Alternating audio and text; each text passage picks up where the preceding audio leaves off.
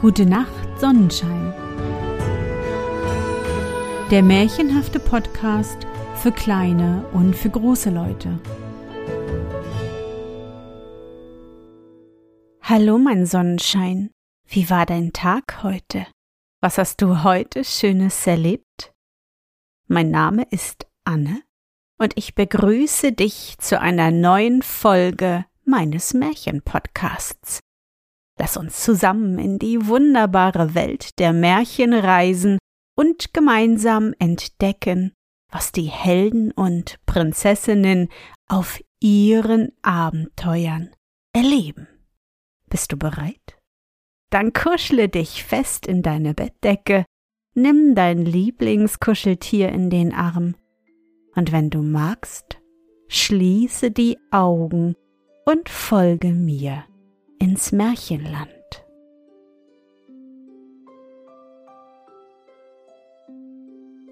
Die dreizehn verwünschten Prinzessinnen. Drei Handwerksburschen waren des Arbeitens müde, ließen sich ihren Lohn auszahlen und gingen auf die Wanderschaft. Vom Tor der Stadt standen drei andere Handwerksburschen, welche gerade in die Stadt gehen wollten. Wo hinaus, ihr Brüder? frugen sie. Ach, auf die Wanderschaft, denn in der Stadt ist's schlecht, kein Brot im Schrank, Wasser zum Trank. Dann gehen wir miteinander, sprachen die zweiten drei, und so schlenderten sie die Straße daher. Im nächsten Ort wollten sie doch wissen, ob der Wirt zum grünen Hund noch immer so guten Apfelwein habe, und kehrten dort ein. Da saßen drei Handwerksburschen in der Stube und ließen die Flügel hängen. Guten Morgen, ihr Brüder, riefen die sechs. Wohin des Wegs? Wir wissen es nicht, sprachen die drei und klagten über die schlechten Zeiten. Was da schlechte Zeiten hin, schlechte Zeiten her, sagten die sechs. Geht mit uns, wir halten zusammen und teilen alles, bis die Zeiten wieder gut werden. So zogen sie ihre Neuen dahin und sangen ihre Lieder so lustig, als ob sie statt ihrer alten Kleider lauter Kronentaler im Tornister hätten. Ein Stück Weges weiter fanden sie drei Handwerksburschen, die lagen unter einem Baum und schliefen wie die Säcke. Das ist ein guter Einfall, sprachen sie, langten ihre Tornister vom Rücken und legten sich auch hin. Die drei wachten bald nachher auf und machten große Augen, als sie sich in so großer Gesellschaft fanden. Dann aber beschlossen sie kurz und gut, da sie einmal mit den Brüdern zusammen seien, so wollten sie auch zusammenbleiben. Das geschah und die Neun waren herzlich froh über den neuen Zuwachs. So ging's nun dahin mit Sang und Klang, und je weniger sie hatten, umso lustiger waren sie. Hm, sie fanden aber nirgendwo Arbeit, das Fechten konnte auch nicht ewig so fortdauern, darum hielten sie einen Rat, und das Ende vom Liede war, dass sie beschlossen, alle zwölf unter die Soldaten zu gehen. Nun bekamen sie die Flinte noch zum Tornister zu tragen, mussten marschieren, Bauch herein, Brust heraus, Kopf zurück, mussten exerzieren auf Kommando, eins, zwei, drei, mussten auch fechten, aber nicht so gemächlich wie früher, sondern mit der schweren Flinte, dass ihnen der Schweiß auf der Stirn stand. Das alles behagte ihnen schlecht, und sie wurden immer trauriger, bis sie endlich wieder einen Rat hielten und beschlossen, samt und sonders zu desertieren. Der jüngste von ihnen bekam aber Gewissensbisse und verriet die Sache dem Feldwebel. Das war recht und schön von dir, mein Sohn, dass du mir das sagtest, sprach der Feldwebel. Ich danke dir für die Meldung. Wann wollen Sie denn durchbrennen? Morgen früh, dann sage ihnen, ich wolle mit durchbrennen, denn ich bin auch des Dienstes müde. Der Feldwebel hielt sein Wort, und damit sie vorerst nicht ohne Geld seien, nahm er das Traktament der ganzen Kompanie mit. Das war nun ein Leben. Sie trieben's wie die Vögel im Hanfsamen, nur schade, dass es nicht lange dauerte. Als ihr Geld fast alle war und der eine und andere schon anfing, sich Sorgen zu machen, wie das enden werde, kamen sie eines Tages in einen großen Wald, der wollte gar kein Ende nehmen.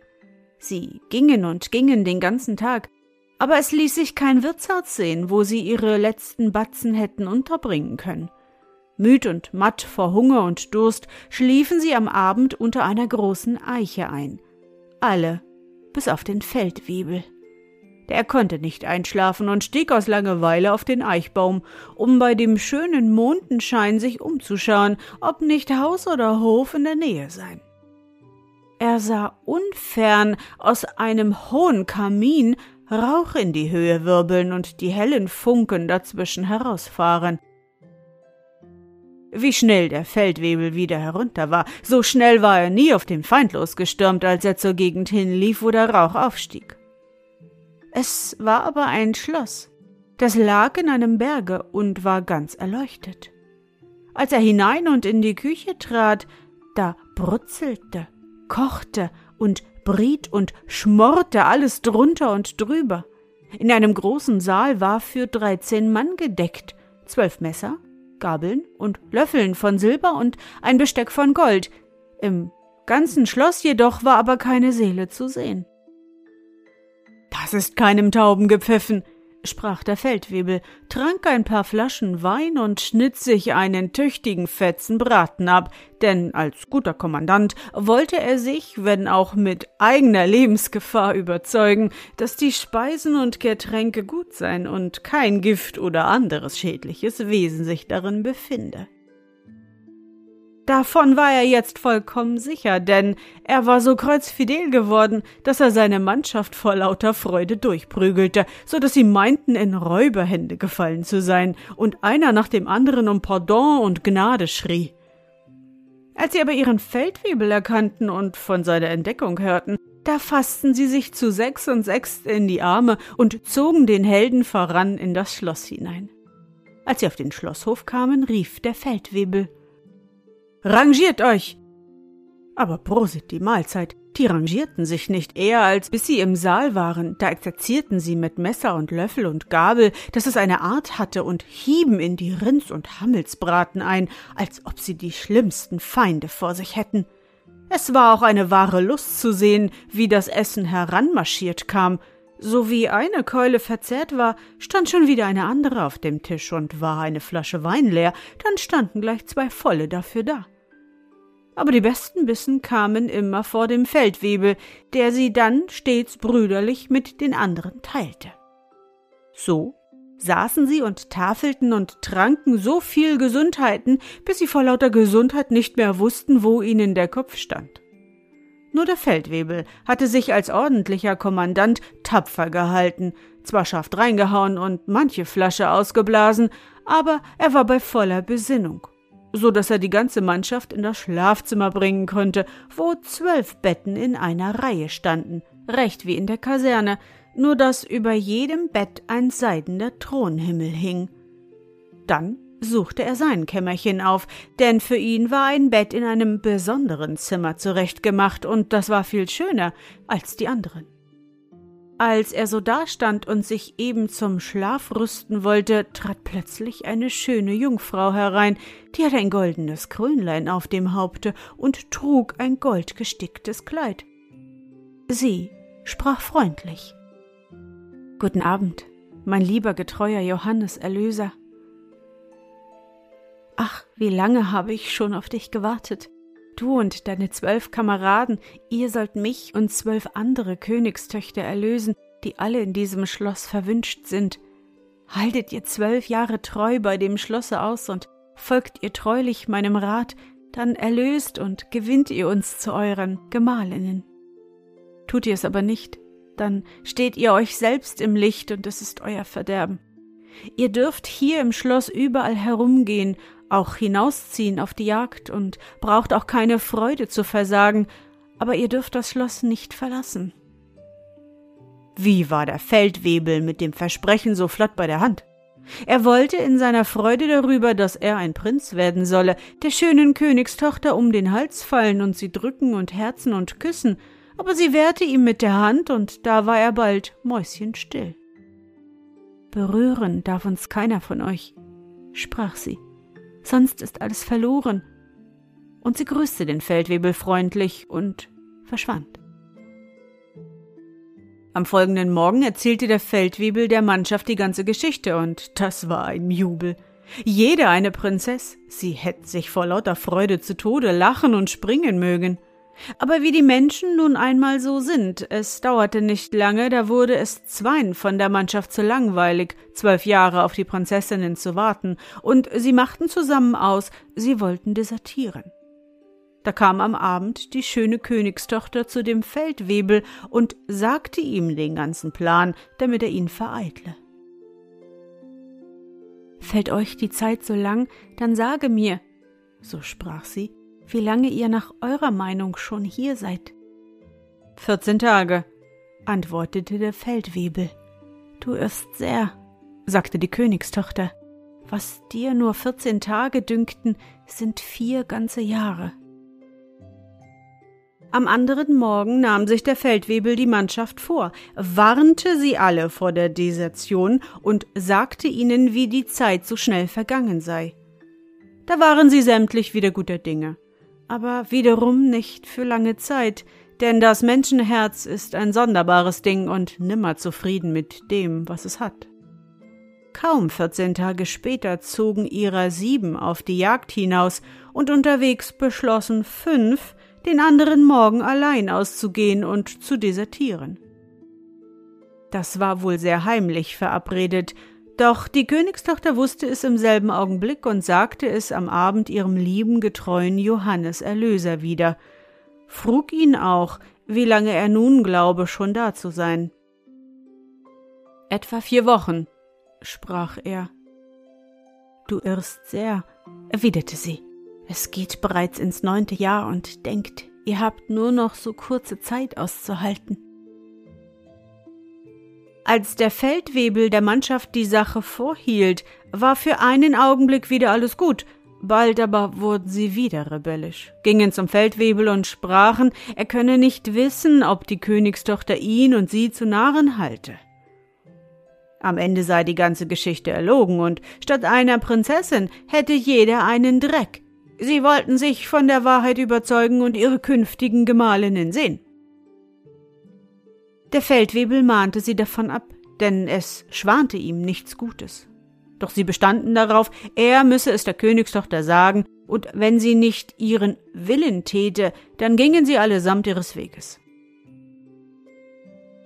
Als der Feldwebel abends der schönen Jungfrau alles vortrug, seufzte sie und sprach Ach, wenn sie es doch nicht verlangten. Da sie aber nicht anders wollen, so sage ihnen, sie sollten morgen Mittag um zwölf Uhr zum Fenster hinaussehen, dann sähen sie uns in unserer Verwünschung. Die Mannschaft freute sich, als der Feldwebel ihr das mitteilte, und am folgenden Mittag wollte jeder der Erste am Fenster sein. Doch was sahen sie da? Lauter Löwen, Tiger, Drachen und dergleichen Untiere sahen sie, so dass sie nichts Eiligeres zu tun hatten, als in das Zimmer zurückzueilen, und sie wollten nicht mehr hinausgucken. Statt sich nun zufrieden zu geben, gingen sie am anderen Tage zu dem Feldwebel und sprachen, das sei eine schöne Geschichte, dass sie lauter Drachen und grimmige Katzen zu Frauen haben sollten. Deren gebe es genug, und darum wollten sie keine zwölf Jahre lang in dem Schlosse hocken. Wenn sie die Prinzessinnen nicht in menschlicher Gestalt sehen könnten, dann gängen sie alle ihres Weges. Ach, vergebens versuchte der Feldwebel sie davon abzubringen. Es half ihm nichts, und er war gezwungen, abends der Jungfrau das Begehren der Mannschaft mitzuteilen. Da seufzte sie tief auf und sprach Ach, wenn sie es doch nicht verlangten. Da sie aber nicht anders wollen, so sage ihnen, sie würden uns morgen Abend sehen, und wir wollten mit ihnen zu Nacht essen. Keiner aber dürfe reden und noch weniger eine der Jungfrauen berühren. Der Feldwebel sagte der Mannschaft alles, was die Königstochter ihm gesagt, und warnte sie wohl, dem guten Rate zu folgen und nicht alles zu verderben. Sie waren mit dem Versprechen rasch bei der Hand, doch vom Versprechen bis zum Halten ist ein großer Schritt. Abends war die Tafel für 26 Personen gedeckt, und als das Essen aufgetragen wurde, da kam die schöne Königstochter mit den zwölf Prinzessinnen, und es war immer eine schöner als die andere. Sie setzten sich zu Tische, jede neben ihrem zukünftigen Gemahl. Da war es nun eine schwierige Aufgabe, ganz still zu schweigen und sich nicht zu rühren, und alles hätte gut gehen können, wenn der Jüngste, dem der Wein nach und nach zu Kopfe stieg, nicht plötzlich aufgesprungen wäre und seiner Prinzessin einen herzhaften Kuss gegeben hätte. Das war gefehlt, denn nun tat es einen Donnerschlag, dass allen die Besinnung verging, die Lichter erloschen, und als die dreizehn wieder zu sich kamen, waren die Prinzessinnen verschwunden und nichts mehr von ihnen zu hören noch zu sehen. Ach du liebe Zeit, jetzt ging das Jammern an, aber zu spät ist zu spät.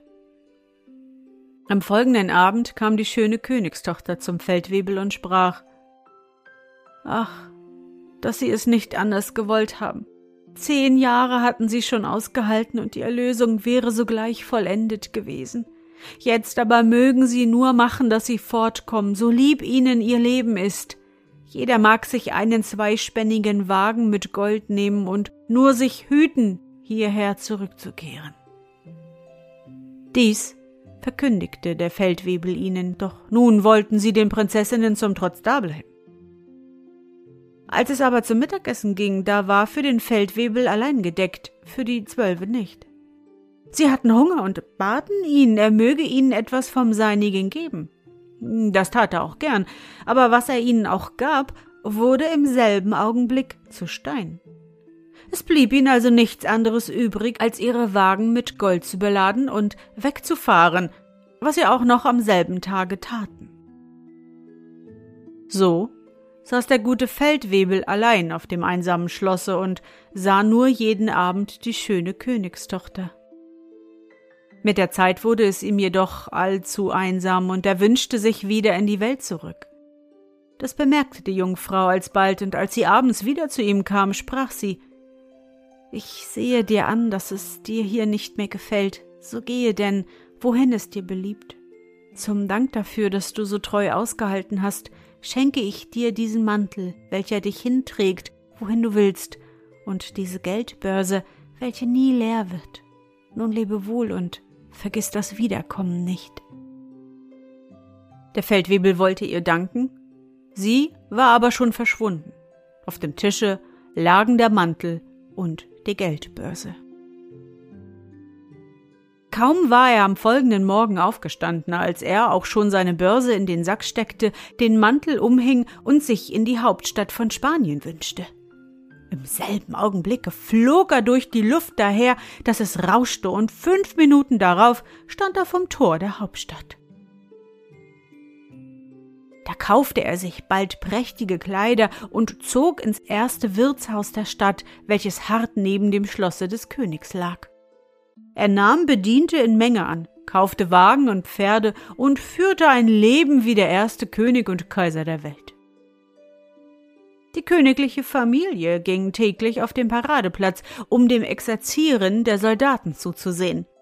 Und da war ein Kaufmann, der stellte ihnen Stühle vor seine Tür, worauf der König und die Königin nebst der Prinzessin sich setzten, denn der König ritt nicht mehr, weil er zu alt war. Auch der Feldwebel ritt oder fuhr jetzt alle Tage auf den Platz, und das hatte seinen guten Grund. Er war in die schöne Prinzessin verliebt. Eines Tages ging er in einen Laden und kaufte Tuch, und zwar zwanzig Ellen, jede Elle zu zwanzig Goldstücken. Zufällig kam die Prinzessin dazu und wunderte sich nicht wenig darüber, dass der Feldwebel so kostbares Tuch kaufte. Wie sie ihn so in der Nähe sah, da gefiel er ihr gar wohl, und je länger sie ihn ansah, umso schöner kam er ihr vor. Er war aber auch ein schöner Mann und nun vollends in seiner Prinzenmontur. Ach, die stand ihm auch zu gut. Sobald die Prinzessin zu Hause ankam, bat sie ihren Vater, er möge den schönen Prinzen doch einmal zur Tafel einladen. Das geschah, und kurz und gut, der Feldwebel und die Prinzessin gefielen sich immer besser, bis sie schließlich heirateten. Das gab eine Hochzeit. Etwas Schöneres als das Brautkleid ist nie gesehen worden. Daran haben hunderte Stickerinnen Jahr und Tag gearbeitet. Die jungen Eheleute lebten recht glücklich zusammen und der Himmel segnete sie so, dass sie alle Jahr zwei Buben bekamen und im Herbst noch einen Spätling, bis es ihre zwölf waren. Alle wurden gleich, wie sie auf der Welt waren, zu Feldwebeln ernannt und in die Montur gesteckt. Sobald sie laufen konnten, lernten sie zu exerzieren, und sie gingen jeden Tag mit auf die Wachtparade, welcher der Feldwebel stets beiwohnte, denn er war Soldat von Kopf bis Fuß. Als der neunte Bub eben auf die Welt kam, starb der alte König, und die Königin überlebte ihn nicht lange. Der Feldwebel wurde also zum König gekrönt und war bald so geliebt, dass jedermann im Volke sich für ihn hätte totschlagen lassen. Als er eines Tages mit seiner Familie wieder auf der Wachtparade war, kam ein Kerl in Lumpen daher und bettelte ihn an. Er gab ihm ein großes Stück Geld, als er ihm dabei aber unter die Augen sah, erkannte er ihn sogleich. Es war nämlich einer von seiner alten Mannschaft. Am folgenden Tage kam wieder einer, und so ging es fort, bis sie alle zwölf da waren und jeden Tag bettelten.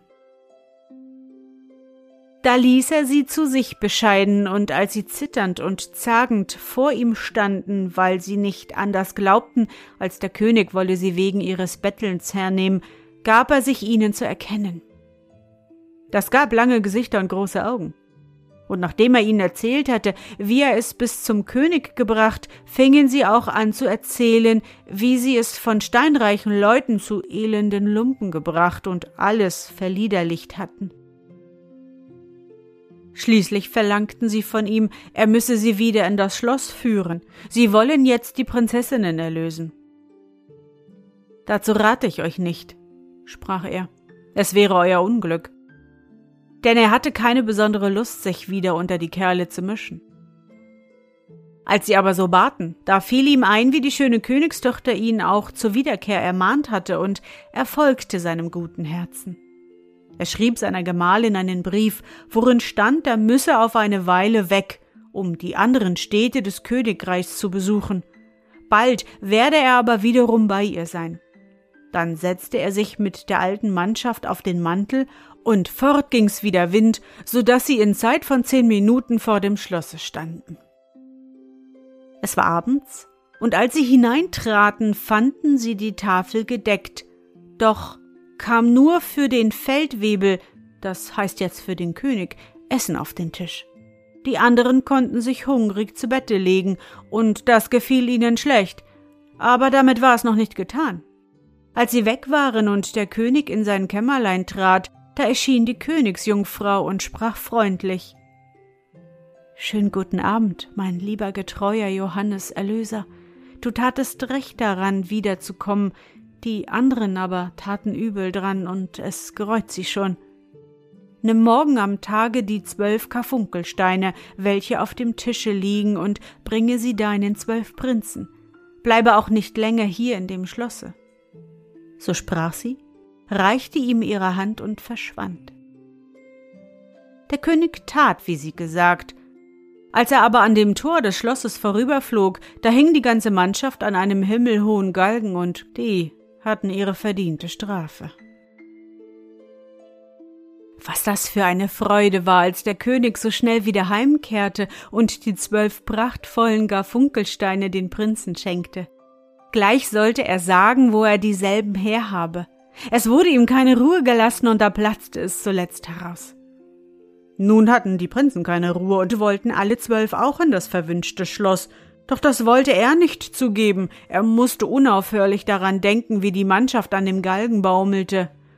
Da träumte ihm dreimal die schöne Königstochter stehe vor seinem Bette und bäte ihn mit Tränen, er möge doch die zwölf Prinzen in das Schloss bringen, das sei ja ihre Erlösung.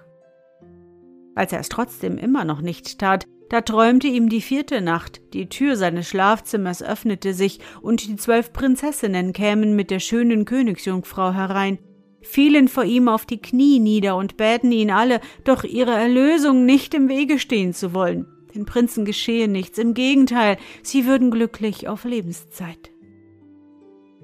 Da wurde ihm das Herz weich. Er sagte alles seiner Gemahlin, setzte sich mit seinen Söhnen auf den Mantel und stand vorm Schloss. Und als sie eintraten, war die Tafel prächtig gedeckt, viel schöner als ehemals für die Mannschaft. Alles blitzte und glitzerte von purem Gold. Des Abends, als die Prinzen zu Bette waren, flog des Königs Türe auf und die schöne Jungfrau trat mit Freude lachenden Blicken herein und sprach Schönen Dank, mein lieber getreuer Johannes Erlöser, dass du kommst. Unsere Erlösung ist nah. Morgen essen wir alle mit euch an einem Tische und schlafen mit euch in denselben Betten, doch darf keiner mit uns sprechen und keiner uns berühren. Tuet so, wie ich sage, und wir alle sind glücklich auf ewige Zeiten. Der König versprach es mit Freuden und schärfte am Morgen seinen Söhnen wohl ein, wie sie sich zu verhalten hätten. Mittags war die Tafel für 26 Personen gedeckt und zur bestimmten Zeit trafen die Jungfrauen ein, grüßten stumm sich verneigend die Prinzen und setzten sich mit ihnen zu Tische. Die Älteste zum Ältesten und so fort bis zur Jüngsten, welche neben dem Jüngsten saß.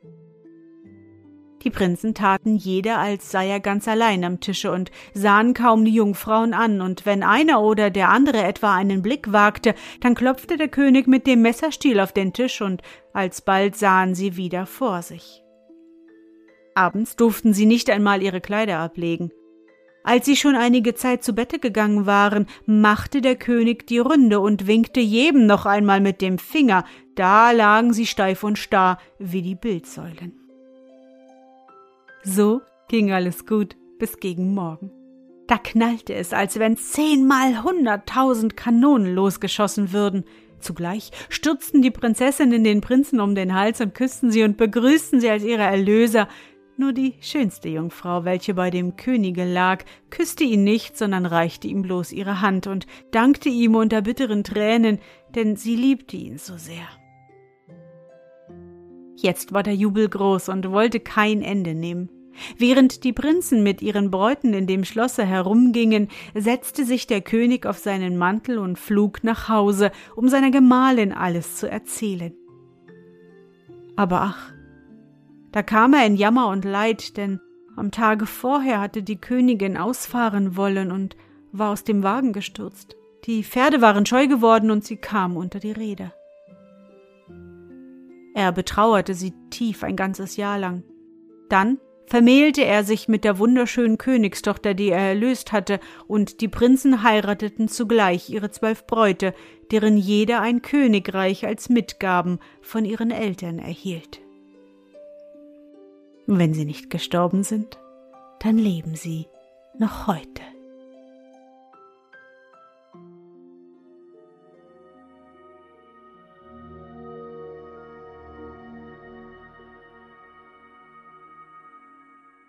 Na Sonnenschein, bist du noch wach? Das war das Märchen Die dreizehn verwünschten Prinzessinnen, aufgeschrieben von Johann Wilhelm Wolf. Heute, am Tag, an dem diese Folge veröffentlicht wird, ist ein aufregender Tag, Silvester.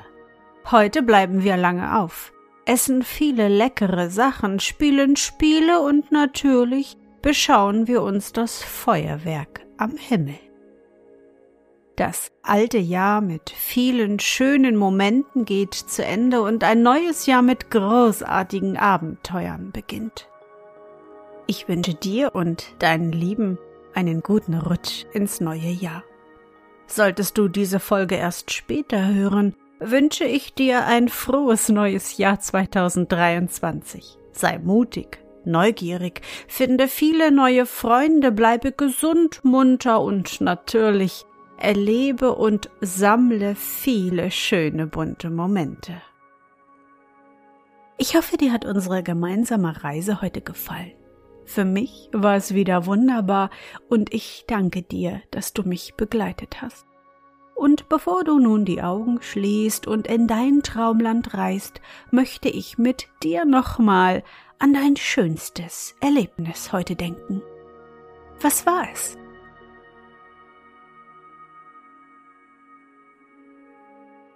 Ja, vielleicht bist du heute extra lang aufgeblieben und hast mit deiner Familie den Jahreswechsel gefeiert. Du hast Luftschlangen gepustet oder mit Wunderkerzen Buchstaben in den Nachthimmel geschrieben. Versuche dich an dein schönstes Erlebnis heute zu erinnern. Und? Was war dein schönstes Erlebnis heute und wie fühlst du dich dabei? Suche dir auch heute wieder den schönsten Moment aus und präge ihn dir gut ein. Und wenn du magst, kannst du ihn auch malen oder im Zauberbuch aufschreiben. Und nun? Gute Nacht, Sonnenschein. Schlaf gut und träum was Schönes. Wir hören uns bald wieder.